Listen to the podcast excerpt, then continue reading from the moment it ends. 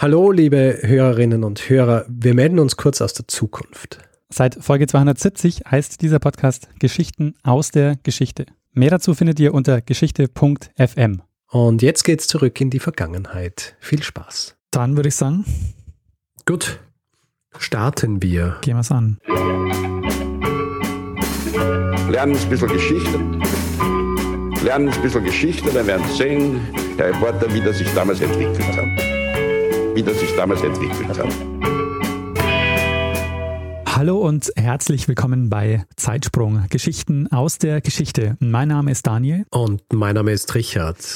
Ja, und äh, wir sind zwei Historiker und wir erzählen uns Woche für Woche eine Geschichte aus der Geschichte, immer abwechselnd. Also eine Woche erzählt Richard mir eine Geschichte, die andere Woche erzähle ich ihm eine. Und das Besondere dabei ist, dass derjenige, der die Geschichte erzählt, bekommt, nicht weiß, worum es in dieser Folge geht. Richtig. Wir sind bei Folge 260 angelangt, Richard.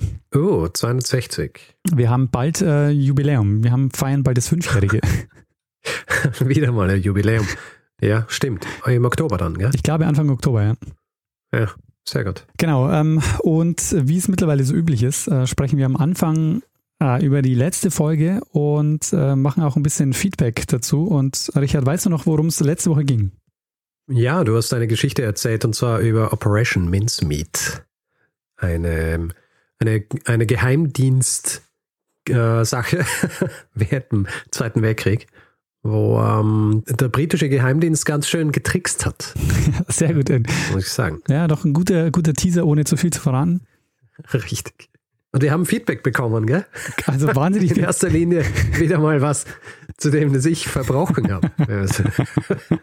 Und ich, ich, ich glaube beinahe, Ja. es ist, ähm, es ist das meiste Feedback, das wir so spezifisch bekommen haben zu was. ja, das glaube ich auch, ja. Magst du es sagen?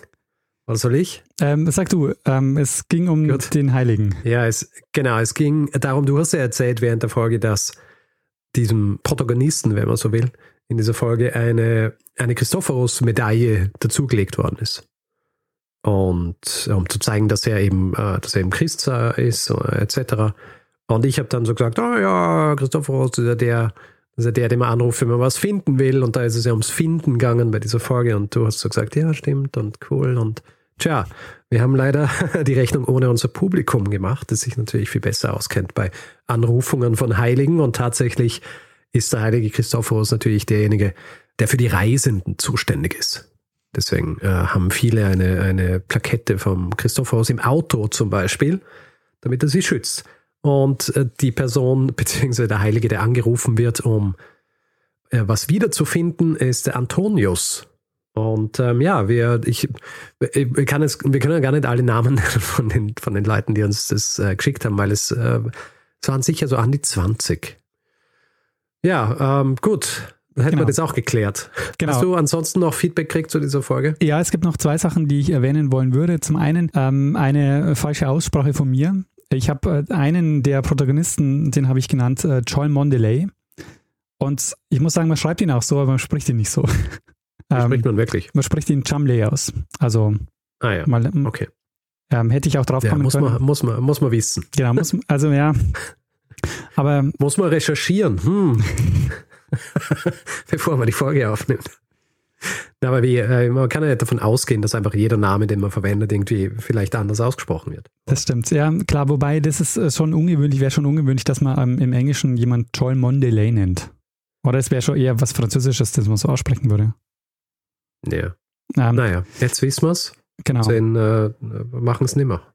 richtig. Ähm, ein weiteres Feedback, ähm, das war, ähm, fand ich sehr, einen sehr spannenden Hinweis, der nämlich noch einen Bezug äh, noch zu einer anderen Folge aufmacht. Und zwar habe ich ja gesprochen über die Q-Devices. Ähm, die Q-Devices es sind diese Gadgets, die sie gemacht haben ähm, für Geheimdienstoperationen. Ähm, und Q ist ja auch die Person in, in James Bond, die diese Devices herstellt. Ja. Und jemand hat mich darauf aufmerksam gemacht, dass dieses Q-Device eigentlich äh, deshalb Q heißt, weil das abgeleitet ist von den Q-Ships in den, äh, im Ersten Weltkrieg. Ha, Und Q-Ships sind diese U-Boot-Fallen, die man ähm, gebaut hat. Also es waren so Tarnschiffe und wenn ein U-Boot hingefahren ist, dann hat sich sind dann die Hüllen fallen gelassen worden und haben dann das, ähm, das U-Boot angegriffen. Und diese, Verstehe. diese Q-Chips, ähm, von dem leitet sich ähm, dieses, äh, diese, leiten sich diese Q-Gadgets ab. Und äh, diese Q-Chips heißen wiederum, sind benannt worden nach der irischen Hafenstadt Queenstown, von wo die ausgelaufen sind. Diese, Und Queenstown wiederum ist benannt nach der Königin. richtig. Und so haben wir jetzt die Dann Verbindung. wären wir wieder zurück in England. Richtig. Einmal den Kreis äh, zur, Eng äh, zur, äh, wieder nach England. Ja, Genau. sehr gut. So, genau. Gut. Damit würde ich sagen, haben wir mal das Feedback zur letzten Folge und ich äh, hoffe, Richard, dass du diesmal eine Geschichte mitgebracht hast. Ja, natürlich. Ich bin ja an der Reihe. Sehr gut. Daniel, ich habe eine Geschichte mitgebracht und wir springen diesmal nach Deutschland. Beziehungsweise, also Deutschland ähm, nennen wir es jetzt, damals anders noch, aber auf jeden Fall in dieses Gebiet und wir springen ins späte 13. Jahrhundert. Ort des Geschehens ist eine, eine kleine Stadt in Niedersachsen. Und in dieser Stadt geschieht im Jahr 1284 etwas Außergewöhnliches. Mhm. Es ist nämlich so, es erscheint ein Mann in dieser Stadt, gehüllt in, in bunte Gewänder. Und dieser Mann teilt den Menschen dort mit, dass er in der Lage sei, ihr Problem zu lösen. Also Sie haben ein Problem dort. Und sie haben ein Problem dort. Sie haben ein Problem mit Ratten. Ah, Und zwar in rauen Mengen. Und die Stadt, in der er sich befindet, ha, ist Hameln. okay, ja. Hameln. Hast du vielleicht schon einmal gehört? Also ich kenne halt den Rattenfänger von Hameln. Richtig. Also dieser Mann, ja, der verspricht den Bürgerinnen und Bürgern dieser Stadt, dass er sie von dieser Plage befreien kann. Und äh, ich meine, du kennst die Geschichte, aber ich erkläre es jetzt nochmal. Wie macht er das? Mit äh, einer Äh, Flöte, oder? Richtig. Er nimmt eine Flöte und beginnt auf dieser Flöte zu spielen. Und tatsächlich ist es so, dass nach kurzer Zeit die Ratten und auch die Mäuse der Stadt aus allen, aus allen Gassen und Kellern und sonst wie äh, kommen und anfangen, diesem Mann nachzulaufen, der sich jetzt auf dem Weg aus dieser Stadt macht. Es ist also so, diese Prozession der Ratten und Mäuse folgt ihm und sie folgen ihm bis zur Weser, wo der Mann so seine Hosen ein bisschen hochkrempelt und dann in den Fluss steigt. Und die Ratten und die Mäuse folgen ihm natürlich und können anscheinend nicht schwimmen und sie ertrinken alle in der Weser. Mhm. Und er hat damit Hameln von der Rattenplage befreit. Und die Bewohner und Bewohnerinnen von Hameln sollten jetzt natürlich erfreut darüber sein, dass sie diese Plage losgeworden sind durch diesen Typen, der hier mit der Flöte spielt. Aber sie sind nicht so erfreut. Äh, Es reut sie jetzt ein bisschen, dass sie dem Mann Geld versprochen haben, dass sie ihm jetzt zahlen müssen. Im Englischen nennt man sowas Buyer's Remorse. Und die Leute von Hameln haben so, äh, so viel Buyer's Remorse, dass sie äh, sagen, sie zahlen es ihm nicht. Und der Mann verständlicherweise ist wütend, aber er, er zieht dann halt von dannen. Und für die Leute in Hameln ist die Sache natürlich gegessen. Aber nicht für ihn. Und am 24. Juni desselben Jahres, also 1284, kehrt er zurück. Und zwar um 7 Uhr in der Früh. Diesmal ist er gekleidet wie ein Jäger. Mhm. Und er, ähm, er sieht auch nicht sehr freundlich aus. Er hat einen grimmigen Gesichtsausdruck. Und es ist der Tag des äh, Johannes des Täufers und die Bürgerinnen und Bürger der Stadt sind allesamt in der Kirche. Und sie sehen deshalb auch nicht, dass der Mann jetzt wieder seine Flöte ansetzt, um eine feine Weise auf seiner Flöte zu spielen. Nur jetzt kommen keine Ratten und Mäuse, sondern es kommen die Kinder der Stadt. Mhm. Also alle Buben und Mädchen ab dem vierten Lebensjahr werden jetzt quasi magisch von, von den Klängen dieses Flötenspiels angezogen und beginnen diesem Mann hinterherzulaufen. So wie es vor ein paar Wochen eben auch die Ratten und die Mäuse gemacht haben. Und mit eben diesem geheimnisvollen Pfeifer an der Spitze zieht jetzt diese Prozession aus der Stadt bis zu einem Berg, wo schließlich Pfeifer und Kinder allesamt verschwinden. Beobachtet wird das Ganze von einem Kindermädchen, das mit einem Kind am Arm zuerst ein bisschen weiter entfernt mitgelaufen ist, sich dann aber entschließt, wieder zurück in die Stadt zurückzukehren. Und sie erzählt diese Geschichte den Menschen dort und die Eltern sind natürlich alle verzweifelt, die jetzt so aus der Kirche kommen und sie rennen so vor die Tore der Stadt auf der Suche nach ihren Kindern, aber finden sie natürlich nicht. Alle Kinder sind weg. 130 Stück. Na gut, es sind nicht alle. Es bleiben nämlich drei zurück. Eines, das blind ist, das aber deshalb auch nicht sagen kann, wohin die Kinder gegangen sind, beziehungsweise gebracht worden sind. und ein äh, taubstummes Kind, das nichts gehört hat und natürlich auch gar nichts sagen kann über, über die Geschehnisse und ein kleiner Bub, der nur mit einem Hemd bekleidet zuerst mitgelaufen ist und dann ist ihm zu kalt worden. Dann ist er zurückgelaufen, um sich eine Jacke zu holen und als er wieder zurückkehrt an die Stelle, wo er die Prozession verlassen hat, sind natürlich alle weg. Tja, und äh, das, lieber Daniel. War deine Geschichte. das ist die Geschichte des Rattenfängers von Hameln. Ha. Eine Sage, die wahrscheinlich eine der bekanntesten, nicht nur in Deutschland, sondern sogar auf der ganzen Welt ist. Okay. Und wir werden uns jetzt im Zuge dieser Folge anschauen, warum diese Sage so populär worden ist und was die historischen Hintergründe dieser Sage sind. Ja, es gibt einen historischen Kern. Ja. Hm, verstehe. Es gibt höchstwahrscheinlich einen historischen Kern. Interessant. Also ein bisschen zur Popularisierung dieser Geschichte. Ich habe ja gesagt, dass sich das Ganze im Jahr 1284 zugetragen hat. Zum ersten Mal vermerkt wird diese Geschichte in einer Handschrift in der Mitte des 15. Jahrhunderts in einem Nachtrag eines Werks eines Dominikanermönchs namens Heinrich von Herford. Zum ersten Mal richtig literarisch verwertet wird diese Geschichte im Jahr 1556 von einem gewissen Jacobus Finkelius, einem äh, deutschen Humanisten und Arzt.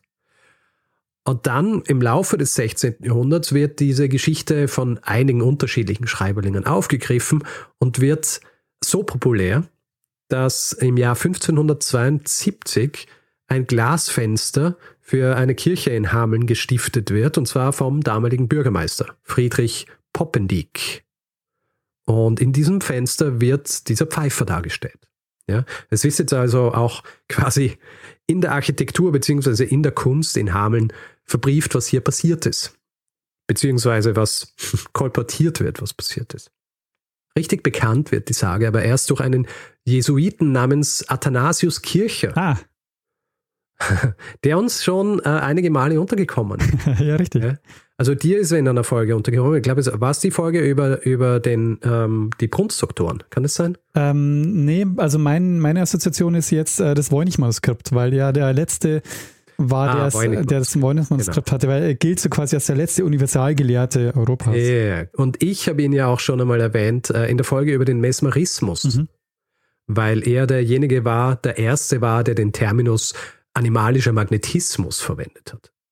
Auf jeden Fall, diese Athanasius-Kirche ist sehr interessiert an dieser Geschichte und er reist tatsächlich auch nach Hameln und hört sich diese Geschichte an, schaut sich auch so die Gegend an und, und ähm, schaut sich auch dieses Kirchenfenster an und er veröffentlicht diese Sage dann in seinen Werken und Anfang des 18. Jahrhunderts wird die Sage dann von weiteren Gelehrten aufgegriffen.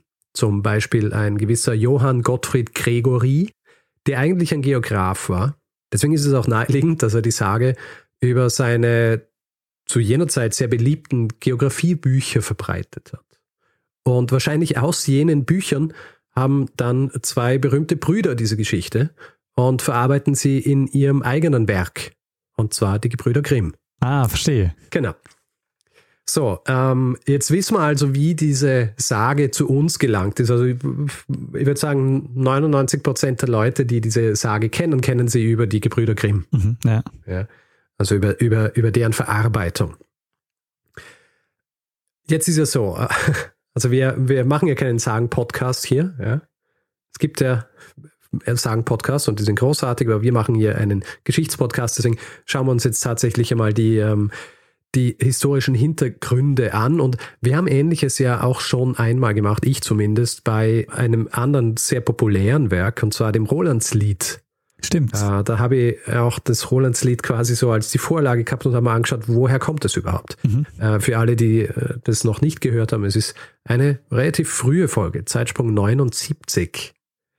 Und ähm, ja, wir schauen uns jetzt auch bei dieser Sage an, woher das eventuell kommen kann. Es ist ja oft so, Sagen haben irgendeinen wahren Kern. Ja. Auch wenn er noch so klein ist, es gibt irgendwas, was dafür gesorgt hat, dass diese Leute anfangen oder sich überlegt haben, dass sie, dass sie äh, diese Geschichte erfinden können. Ja.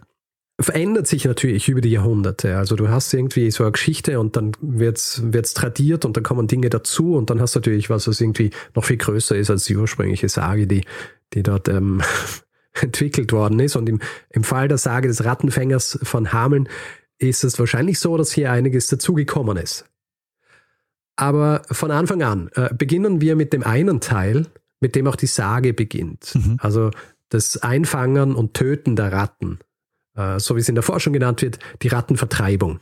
Ja, als Teil dieser Sage. Also grundsätzlich äh, ist es ja nicht so abwegig, dass du eine mittelalterliche Stadt hast, die ein Rattenproblem hat. Ja. Ja, also Rattenplagen waren im Mittelalter keine Seltenheit. Ratten waren einfach sehr verbreitet. Nicht zuletzt aufgrund der miserablen hygienischen Verhältnisse oft in Städten und in Dörfern. Die Gefahren, die von diesen Ratten ausgegangen sind, waren auch recht real. Es ging ja nicht nur darum, dass so eine Ratte die Ernte zunichte machen hat können, also beziehungsweise die eine Ratte viele Ratten, ja, sondern dass so eine Ratte zum Beispiel auch kleinere Tiere angegriffen hat. Ja? Mhm. Also dann angefangen hat, äh, Kaninchen und Küken zu verspeisen oder sogar Schweinen ein Loch in die Schwarte zu fressen. Oh. Ja? Und wenn eine Ratte einem Schwein ein Loch in die Schwarte fressen kann, was kann es dann auch? Es kann Säuglinge und Kleinkinder anfallen. Ah, okay. Was Ratten natürlich auch gemacht haben. Und mhm. außerdem, und äh, wir kennen das ja aus der Geschichte über ähm, die unterschiedlichen Pestepidemien, äh, natürlich waren Ratten auch Krankheitsüberträger. Ja. ja. also entweder über ihren Kot oder über Flöhe zum Beispiel, die auf ihnen gehaust haben. Und für eine Stadt wie Hameln im 13. Jahrhundert wäre es nicht wahnsinnig außergewöhnlich gewesen, wenn sie tatsächlich ein Rattenproblem gehabt hätten. Mhm.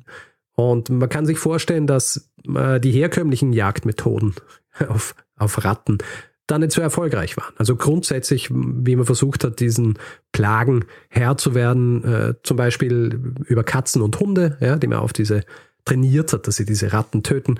Gift ist ausgelegt worden.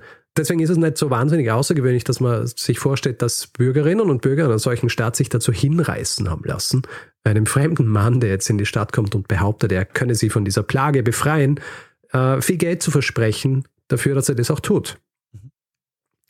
Ähm, die Tatsache, dass auch Heilige angerufen worden sind, um Ratten zu beseitigen, zeigt, dass den Leuten ja eigentlich jedes Mittel recht war. Ja. Also ich glaube, da ist, wenn man einen Heiligen äh, äh, fragt, bitte hilf mir, diese Ratten loszuwerden, dann ist es ein kleiner Schritt zu irgendjemandem Geld dafür zu geben, dass er mit einer Flöte spielt und, und Ratten aus der Stadt lockt. Ähm, übrigens, ähm, aufgrund dieses Desasters in der letzten Woche Hast du genau nachgeschaut. und die Heiligen, die angerufen wurden, ja. um, um der Rattenherr zu werden, waren die heilige Gertrudis, der heilige Medardus und der heilige Ulrich. Ah, nie gehört also bitte. Weil du in deinem Leben einfach recht wenig Rattenplagen loswerden hast. Ja, wahrscheinlich. Mit all dem, was ich jetzt gerade gesagt habe, im Kopf, muss ich allerdings dazu sagen, dass es in den Stadtbüchern von Hameln keine einzige Aufzeichnung darüber gibt, dass jemals einem Rattenfänger Geld versprochen worden ist mhm. für die Entfernung von Ratten. Und schon gar nicht bezahlt. Und ich meine, wenn wir uns die, den äh, Fortgang dieser Sage anschauen, dann ist er auch nie bezahlt worden. Dann ist ihm höchstens versprochen worden. Aber es findet sich nichts in diesen Stadtbüchern. Deswegen sehr unwahrscheinlich. Abgesehen davon gilt es aus Sicht der Forschung heute auch als erwiesen, dass die Flöten, die zu jener Zeit verwendet worden sind, einfach nicht so gebaut waren, dass sie einen Ton von sich geben hätten können, der Ratten anzieht. Ähm, also nur so Hintergrund, die Flöten, die grundsätzlich damals verwendet worden sind, das waren welche, die haben einen sehr hellen Ton gehabt. Ähm, heutzutage würden wir vielleicht auch gern diesen Ton als schrill bezeichnen. Und es waren eben auch Flöten, die sehr gern von fahrenden äh, Leuten verwendet wurden. Ah, ja. Ja. Wie zum Beispiel einem Mann, der in bunte Gewänder gehüllt durch die Lande zieht, um äh, sich auf die eine oder andere Art und Weise seinen, seinen Lebensunterhalt zu verdienen. Und ähm, dann zum Beispiel in der Stadt zu gehen und ein Rattenproblem zu lösen. Allerdings ist es eben so, dass wenn man sich die Beweise und äh, die Quellen und so weiter ansieht, dann ist es sehr unwahrscheinlich, dass Hameln tatsächlich über ein Rattenproblem verfügt hat, das über die Art und Weise gelöst wurde. Das heißt, wir kommen hier jetzt zum zweiten Teil dieser Sage und das ist natürlich die, das Verschwinden der insgesamt 130 Kinder. Ja. Was ist mit denen passiert? Und hier gibt es jetzt unterschiedliche Theorien. Eine naheliegende Theorie ist, dass diese Kinder vielleicht einfach nur an, an, an Krankheit oder an Hunger gestorben sind. Diese Figur des flötenspielenden Rattenfängers könnte dabei so eine Art Verkörperung des Todes darstellen. äh, lässt sich gut verknüpfen eigentlich mit dem, mit dem Topos des Totentanzes, das ja, der ja sehr beliebt war im, im Mittelalter. Also eine Art Tanz zum Grab, angeführt vom Tod, beziehungsweise einer Verkörperung des Todes. Hier ist das Problem, beziehungsweise die Frage, was für eine Krankheit könnte es gewesen sein. Und manche Leute haben gesagt, ja, vielleicht war es die Pest. Allerdings ist es so, dass die Pestepidemien in Europa im Mittelalter erst im 14. Jahrhundert begonnen haben. Das heißt, wir sind hier ein bisschen zu früh dran für die Pest. Ja. Und es gibt auch hier ähm, eine andere, recht spezifische Theorie. Und zwar, die Kinder könnten eventuell von einem äh, Sektenführer aus der Stadt geführt worden sein und in ein Waldstück gelockt worden sein, um, um dort mit ihnen so Tänze aufzuführen, heidnische Rituale. Dieses Waldstück übrigens, das hier erwähnt wird, das sollten die ähm, in den, in den Wäldern um Koppenbrügge sein. Und Koppenbrügge ist ein Ort in der Nähe von Hameln. Also eine Distanz, die, wenn man sie heute mit dem Auto abfahren wird, ähm, wird es ungefähr 15 Minuten dauern. Wenn man es zu Fuß ging, ungefähr drei Stunden. Ja, also machbar. Ja, da ist der Gedanke gewesen, dass diese Kinder und Jugendlichen von diesem Sektenführer in diesen Wald äh, gebracht worden sind, um dann dort mit ihm äh, zu tanzen. Und grundsätzlich nichts Schädliches für die Kinder, aber die Theorie besagt eben auch, dass ein plötzlicher Erdrutsch dann alle Kinder unter, unter sich begraben hätte. Und deswegen, äh, deswegen wären sie gestorben. Es gibt keine Belege dafür, es ist einfach eine, eine Theorie. Eine weitere Theorie dreht sich um etwas, was schon ein bisschen naheliegender klingt. Und zwar gehen viele Historikerinnen und Historiker, beziehungsweise einige Historikerinnen und Historiker davon aus, dass diese Kinder aus Hameln ausgezogen sind im Zuge des sogenannten Kinderkreuzzugs. Kennst du den Kinderkreuzzug da? Äh, nee, nie gehört. Äh, Kinderkreuz. Ich habe mal was über das Kinderbischofsfest gemacht. Der, der Kinderkreuzzug war ein unbewaffneter Kreuzzug von tausenden Kindern, Jugendlichen, aber auch Erwachsenen, die in erster Linie aus Deutschland und aus Frankreich kommen sind und die ins Heilige Land ziehen wollten. Mhm. Dieser Kinderkreuzzug, dessen Namen übrigens so ein bisschen missverständlich ist, weil äh, weil es so ein bisschen Übersetzungsprobleme gegeben hat. Also dieses Puer in diesem äh, Namen für, die, für den Kinderkreuzzug bezieht sich in, wahrscheinlich gar nicht wirklich nur auf Kinder. Deswegen äh, waren bei diesem, bei diesem Kinderkreuzzug auch viele Erwachsene dabei. Entstanden ist dieser Kinderkreuzzug aber aus einer ähm, Krise der Kreuzzüge. Also der dritte Kreuzzug, der zwischen 1189 und 1192 war, war erfolglos, was die Eroberung Jerusalems angeht, mhm. was ja im Grunde so dieses Hauptthema eines Kreuzzuges ist, ja? ja? Befreiung Jerusalems. Und der vierte Kreuzzug von 1204 war ja eine einzige Katastrophe, die dann gemündet ist in der Plünderung von Konstantinopel, mhm. was ja auch niemand wollte eigentlich.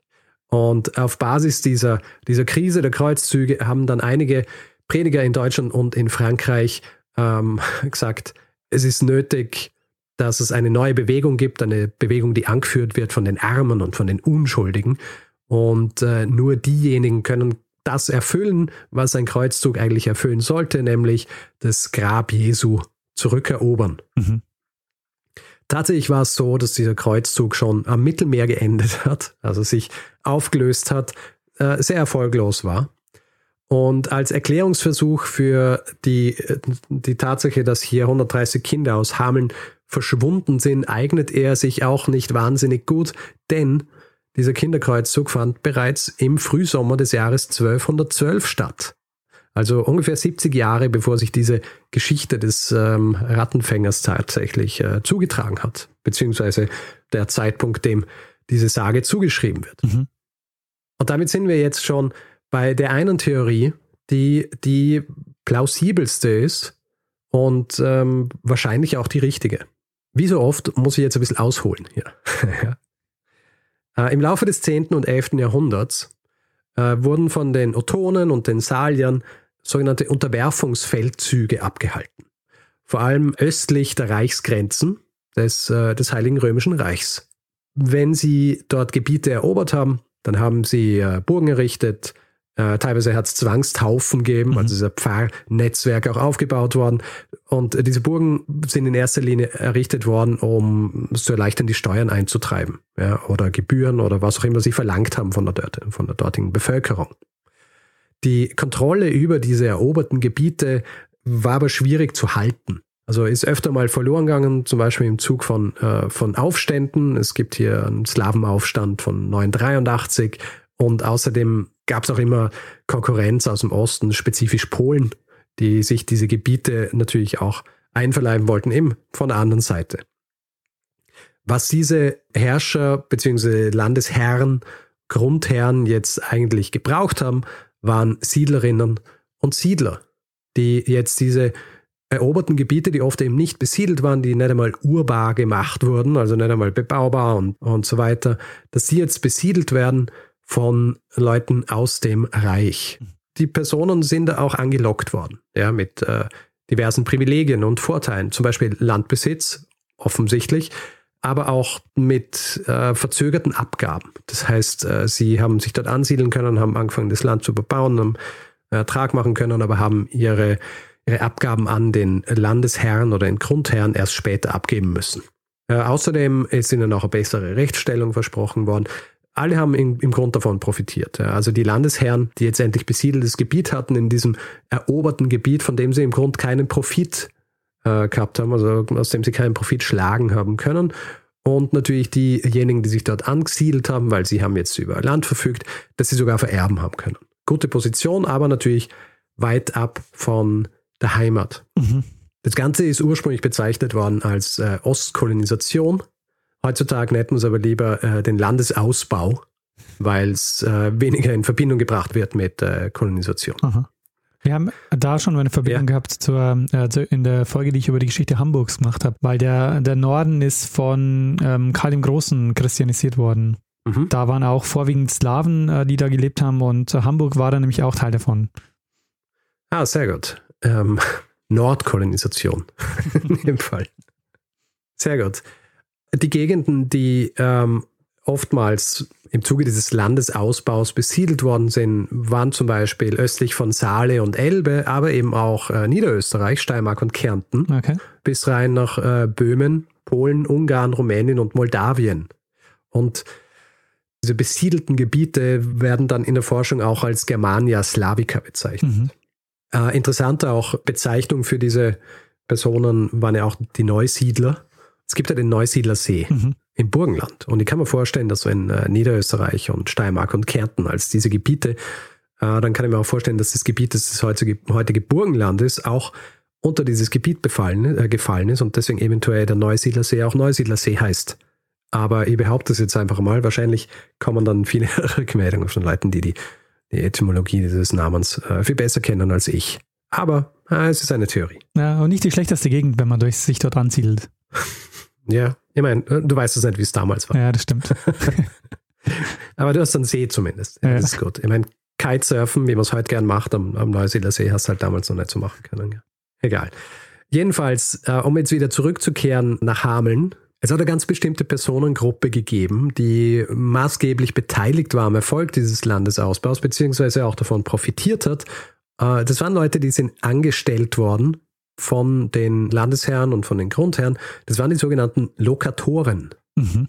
Ähm, vom lateinischen collocare für vermieten, errichten, besiedeln. Und die Aufgaben eines solchen Lokators waren recht mannigfaltig, aber haben alle mit der Besiedlung dieser Gegend zu tun gehabt. Ja. Ähm, sie haben das Land vermessen sollen, sie haben das Land zuteilen sollen, sie haben sie wirtschaftbar machen sollen und eine große Aufgabe war auch, dass sie eben diese neuen Siedlerinnen und Siedler finden, die in diese Gegenden kommen wollen. Und nach dieser Theorie ist es so, dass einer dieser Lokatoren eben nach Hameln kam und diese 130 Personen einfach äh, mitgenommen hat, um sie im Zuge dieses Landesausbaus woanders anzusiedeln. Ah, okay, ja. Ursprünglich war es so, dass die, also war die Theorie so, dass diese Personen nach Mähren, Pommern und Siebenbürgen ausgewandert sind. Allerdings ist es so, dass im Jahr 1997 ein Professor namens Jürgen Udolf, ein Linguist, sehr schlüssig nachweisen hat können, dass diese Bewohner, Ex-Bewohner und Bewohnerinnen von Hameln sich wohl eher in Brandenburg niedergelassen haben, spezifisch Prignitz und Uckermark. Und du fragst dich jetzt natürlich, wie kommt dieser Professor Udolf drauf? Wahrscheinlich über die Nachnamen oder so dort, ne? ja, fast. Es ist ja so, wenn du irgendwo hinkommst, dann möchtest du um dich heimisch zu fühlen, natürlich die Umgebung entsprechend benennen. Ah, okay, ja. ja. Das heißt, du gibst den Orten, die du gründest oder wo du dich niederlässt, denen gibst du die Namen, die du aus, aus deiner Heimat kennst. Und über diese Ortsnamen lässt sich dann eben feststellen, woher diese Personen ursprünglich gekommen sind. Mhm. Und in diesem Fall ist es so, dass zum Beispiel im Landkreis Uckermark, also in Brandenburg, ein Ort namens Hammelspring entstand.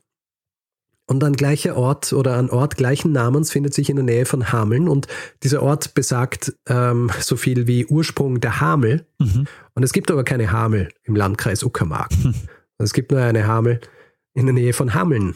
Ja? Und die Gründung, Deswegen das ist, Gründungsdatum ist auch äh, so, dass es passen würde, oder? Ja. Okay. Ja.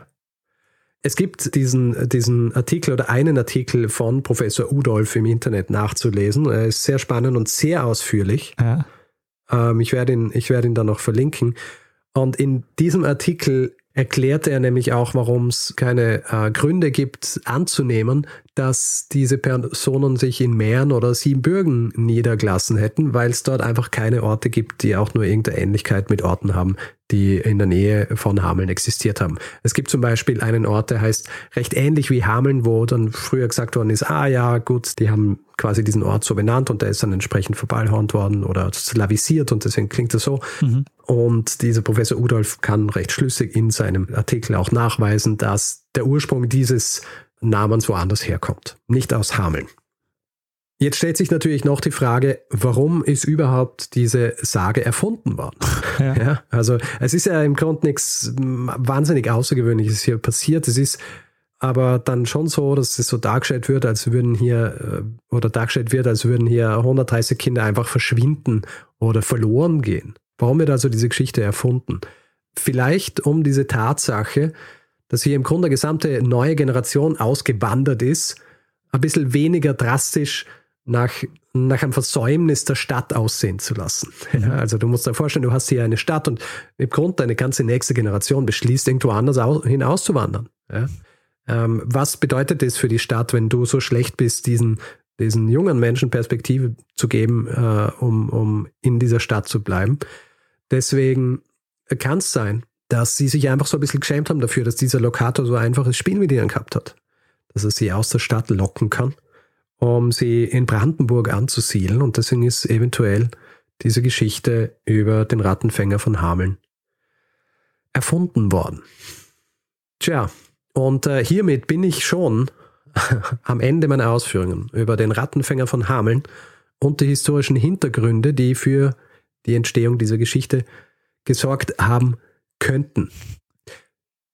Grundsätzlich ist es ja so, dass dieses Topos mit es verschwinden Menschengruppen sich ja immer wieder wiederholt in der Geschichte. Ja. ja. Es ist ja nicht das erste Mal, dass wir mit sowas zu tun haben. Vielleicht erinnerst du dich, dass ich im Jahr 2016, ich glaube es war November, eine Geschichte gemacht habe über die äh, Lost Colony ja. von äh, Roanoke in den heutigen USA.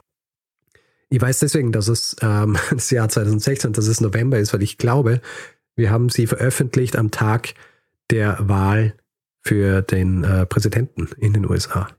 Verstehe. Deswegen weiß ich, dass es, äh, dass es im November 2016 gewesen sein muss. Jedenfalls, dort war es ja auch so, dass du eine Menschengruppe gehabt hast, die plötzlich verschwunden ist. Mhm. Und interessanterweise vor ein paar Wochen ist auch recht klar belegt worden, dass es sehr wahrscheinlich ist, dass diese Personen nicht getötet worden sind, sondern dass sie einfach aufgegangen sind in der lokalen Bevölkerung. Also da hat es irgendeinen Artikel gegeben, wo es jetzt archäologische und ich glaube eben auch linguistische Entdeckungen gegeben hat, die dafür gesorgt haben, dass man jetzt der Meinung ist, die Forschung der Meinung ist, dass diese Personen in der lokalen Bevölkerung dort aufgegangen sind. Was eine gewisse Parallele ist auch zu zu der Geschichte mit dem Rattenfänger von Hameln. Ja, das ist sehr spannend. Auch diese Sache mit denen, dass man das Ganze linguistisch noch so lange nachweisen kann, das ist super spannend, weil, mhm. weil dass sich sowas wirklich dann über Jahrhunderte ähm, dann ja hält und ja weiter tradiert und irgendwann weiß man gar nicht mehr, wo es herkommt, aber letztendlich trägt es dann doch noch diesen, diesen Kern in sich. Mhm. Ich habe ja vor allem interessant gefunden an dieser Geschichte, dass, ähm, dass es tatsächlich eben so diese ganz dezidierten Umsiedelungsaktionen gegeben hat. Mhm. Dass du wirklich das, weil wenn man ans Mittelalter denkt, und ich meine, wir sind hier im 13. Jahrhundert, da geht man auch immer davon aus, dass die Gegenden sowieso recht spärlich besiedelt sind.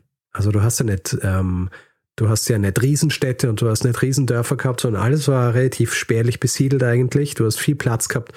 Da fragst du dann natürlich auch, was für einen Grund gibt's jetzt für jemanden von hier wegzugehen?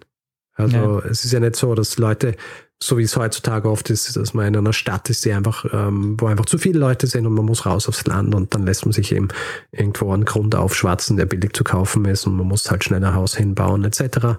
Damals hat es diese, hat es, also bin ich nicht davon ausgegangen, dass es das gegeben hat, aber natürlich hast du ja auch damals, auch wenn es spärlich besiedelt war, infrastrukturell hast du natürlich immer Probleme haben können, ja.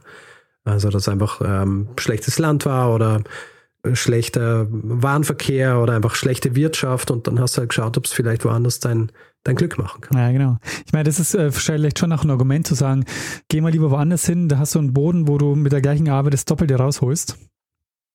Und das gehört dir dann auch. Genau, ja. Mhm. Aber ähm, auch so diese Idee, das ist auch so, so seltsam aus der heutigen Sicht, zu sagen, so, wir, wir können so großflächig einfach ähm, Land verteilen. Ja. Das ist auch naja, so. damals ja, damals äh, natürlich noch anders. Ich meine, wenn du äh, noch immer laufend diese Unterwerfungsfeldzüge machst, dann äh, hast du natürlich Land und du musst aber natürlich auch irgendwie schauen, dass du dieses Land entsprechend verwaltest und dass es dann auch unter deiner Gewalt bleibt. Ja. Und das geht natürlich besser, wenn du es mit deinen Leuten besiedelst und wenn du Geld rausholen kannst und Profit rausschlagen kannst, etc. Und gleichzeitig natürlich wahrscheinlich auch wichtig gewesen, dass die alle so den christlichen Glauben annehmen. Ja, deswegen hat es eben diese, diese Zwangstaufen gegeben. Ja. Und wenn du aber Leute angesiedelt hast, die sowieso schon christlich waren, dann hast diese, dann hat es gar nicht gebraucht. Also es ist ja teilweise auch so gewesen, dass sie Leute zwangsangesiedelt haben, also Zwangsarbeiter zum Beispiel, oder sie versucht haben, die lokale Bevölkerung irgendwie dafür davon zu überzeugen, dass es gut ist, dass sie jetzt hier für diesen neuen Gutsherrn und für diesen neuen Landesherrn anbauen und arbeiten, hat aber einfach nicht so gut funktioniert, wie wenn du Leute direkt aus dem Reich genommen hast und sie äh, dorthin platziert hast.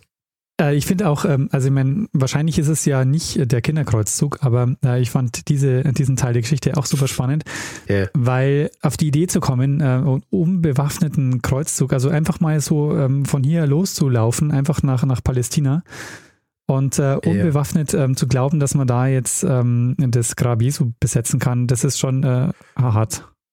Also die, die Geschichte des Kinderkreuzzuges ist äh, natürlich noch um einiges ausführlicher äh, als das, wie, wie ich es jetzt hier dargestellt habe. Und ist eben auch so spannend, weil sich in fast unabhängig voneinander in zwei unterschiedlichen Ländern entwickelt hat. Mhm. Also ja. In, in, Deutschland und in Frankreich, aber eben angeführt von jungen Leuten, die ähm, diesen diesen Werf gehabt haben. Ja, dass sie jetzt das, das, Grab Jesu äh, befreien müssen. Und eben auch, weil ich vorher ja erwähnt habe, dass diese Bewegung so gegründet worden ist, dass nur die Unschuldigen und die Armen in der Lage sind, das Grab Jesu zu befreien, waren eben auch viele dieser, dieser Leute, die teilgenommen haben an diesem Kinderkreuzzug, Arme und, und Kinder. Ja. Und Jugendliche natürlich. Ich meine, was sonst war der, waren die Kreuzzüge eher sowas für die, für den Adel und für, für die Ritter? Ja. Ich meine, beides, beide Varianten nie so wahnsinnig gut funktioniert. Was ich da super spannend finde, ist, dass es so eine Bewegung von unten ist. Also die nicht von oben ähm, yeah. so organisiert wird, sondern dass es wirklich so aus dem quasi in Anführungsstrichen Volk kommt. Es war halt die ideelle Bevölkerung, ja. Ja, die ja quasi wirklich das äh, Wort Gottes und so weiter ähm, fort, forttragen wollten, weitertragen. Natürlich ganz anders als die Beweggründe, die die Leute gehabt haben, die an den klassischen Kreuzzügen äh, teilgenommen haben. Also bis vorhin habe ich gar nicht gewusst, dass der Rattenfänger von Hameln äh, überhaupt ein, äh, einen historischen Kern hat. Jetzt weiß ich sogar noch, wo er tatsächlich liegt, dieser historische Kern. Und äh, das ist tatsächlich auch, ähm, und dass wir auch, also wissen wahrscheinlich, was da passiert ist. Was ja ganz lustig ist, weil in Hameln ist es ja ein Riesengeschäft. Ja. Die ganze Stadt lebt ja im Grunde von dieser Sage. Da gibt es ständig, äh, gibt's, glaube ich, ein Museum und es gibt ähm, etliche ähm, Aufführungen und jedes war Feste und, und all diese Dinge. Und äh, ich bin äh, interessanterweise nämlich auch darauf gestoßen, über einen Reddit-Eintrag. Äh, ich bin, äh, ja, bin abonniert bei so einem Subreddit namens Unsolved Mysteries. ähm, und normalerweise hast du da so verschwundene Leute, also äh, kontemporäre Dinge. Ja. Ähm, Morde, unaufgeklärte und Ah, okay, solche ja. Sachen. Mhm. Aber hier hat jemand dann so zusammengeschrieben, diese Geschichte von, ähm, von Hameln und hat eben auch, äh, ist inspiriert worden von einem BBC-Artikel, wo das eben auch beschrieben worden ist, so, wo sie in Hameln sind und dann eben beschreiben, was das für ein großes Geschäft ist und dann so ein bisschen eingehen auch auf die, auf die historischen Hintergründe. Vielleicht äh, sollte ich auch noch sagen, dass die historischen Hintergründe dieser Geschichte schon lange quasi bearbeitet worden sind, also schon vor einiger Zeit. Mhm. Es ist zum Beispiel so, dass einen großen Anteil daran, an dieser, am Aufdecken dieser historischen Hintergründe hat ähm, Hans Dobertin, der in den 1970er Jahren äh, hier gearbeitet hat und diese Sage beleuchtet hat. Und ein gewisser Wolfgang Wann im Jahr 1949 und ein Heinrich Spanuth, der zwei Jahre später drüber geschrieben hat. Ah, Und dann eben, wie vorhin schon erwähnt, im Jahr 97 dann der Linguist Jürgen Udolf, der in seinem Text dann sehr spezifisch darstellt, wo diese Leute höchstwahrscheinlich angesiedelt worden sind. also das ist auch ähm, noch ein Aspekt, den hast du ganz am Anfang erwähnt, aber diese Geschichte, wie, ähm, wie das populär wird, ist ja auch so spannend, weil das 19. Jahrhundert so extrem wichtig ist, weil das 19. Jahrhundert macht aus dieser Geschichte dann das, was, was, wir, was wir heute damit verbinden, dass man da so ein Geschäft draus macht, weil es jetzt Ja. quasi zu einer Tradition geworden ist. Und ähm, im Mittelalter hatten die Leute ja keine, selbst wenn die Geschichte tradiert wurde, ähm, hatten sie nicht diese also heutzutage läuft ja wahrscheinlich auch jeden Tag so ein, so ein Rattenfänger durch die Gegend und verkleidet und, und, ähm, Ja, ja. und spielt die Geschichte. Mhm. Das hast äh, damals nicht gehabt, weil du hast natürlich auch nicht so einen Tourismus gehabt. Ja? Ja, Dass jemand so in die Stadt Hameln kann und sagt, ah, ich habe gelesen, dass hier vor 100 Jahren 130 Kinder verschwunden sind. Da kann ich hier ein, ein Gebäck in Form einer Ratte kaufen, so wie man es heutzutage in, in äh, Hameln kann. Und sie hätten ihn wahrscheinlich ein bisschen komisch angeschaut und Ja. gesagt, entschuldige mal, ja, so immer eine tiefe Wunde hier. Ja, 100, 100 Jahre ist nicht so lang und diese 130 Leute fehlen uns.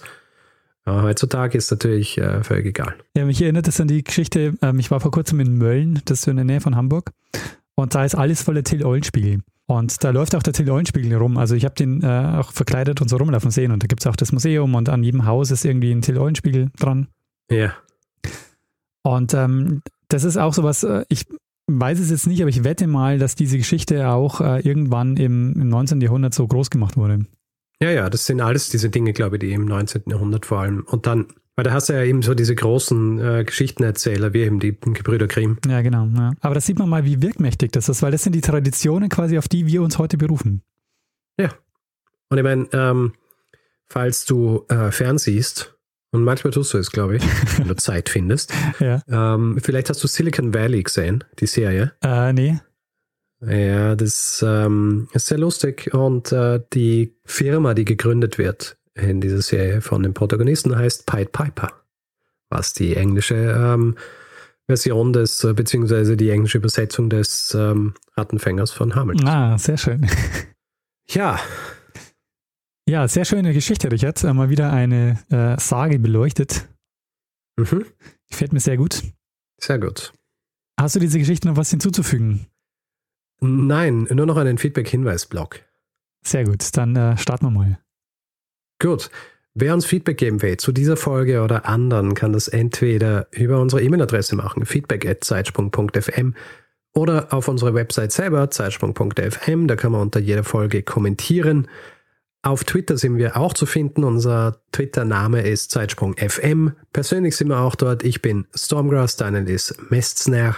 Und auf Facebook sind wir auch zu finden. Wenn man uns sucht, findet man uns sofort. Und wer uns auf Spotify hört, kann uns dort auch folgen, was äh, sehr gut ist für uns, weil dann sehen wir, wie viele Leute uns äh, regelmäßig dort hören. Und wer uns schließlich noch bewerten will, äh, Sterne vergeben, Reviews schreiben und solche Dinge, kann das überall dort machen, wo man Podcasts bewerten kann. Die richtig große Sichtbarkeit erhalten wir aber dann, wenn es auf Apple Podcasts passiert oder zum Beispiel auch auf panoptikum.io. Zeitsprung ist äh, immer noch äh, werbe- und sponsorenfrei und äh, das hat auch damit zu tun, dass ihr uns finanziell unterstützt.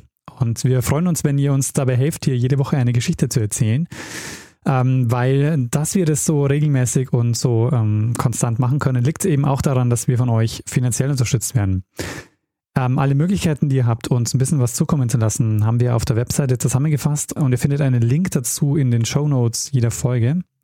Und wir bedanken uns in dieser Woche bei Volker, Oskar, Dennis, Philipp, Ralf, Annemarie, Stefan, Holger, Michael, Christine, Linda, Philipp, Lukas, Christian, Nikolai und Peter. Vielen, vielen Dank für eure Unterstützung. Ja, vielen herzlichen Dank. Tja, Richard, da würde ich sagen, ähm, mach mal das, was wir immer machen. Richtig. Geben wir dem einen das letzte Wort, der es immer hat. Bruno Kreisky. Lernen ein bisschen Geschichte. Lernen ein bisschen Geschichte, dann werden Sie sehen, der Reporter, wie das sich damals entwickelt hat. Wie das sich damals entwickelt hat. Ah, verstehe. Also, Ja. ah, okay, du hörst mich noch. Ja. Sag noch einmal A, verstehe, damit ich es richtig schneiden kann. Ah, verstehe. Genau.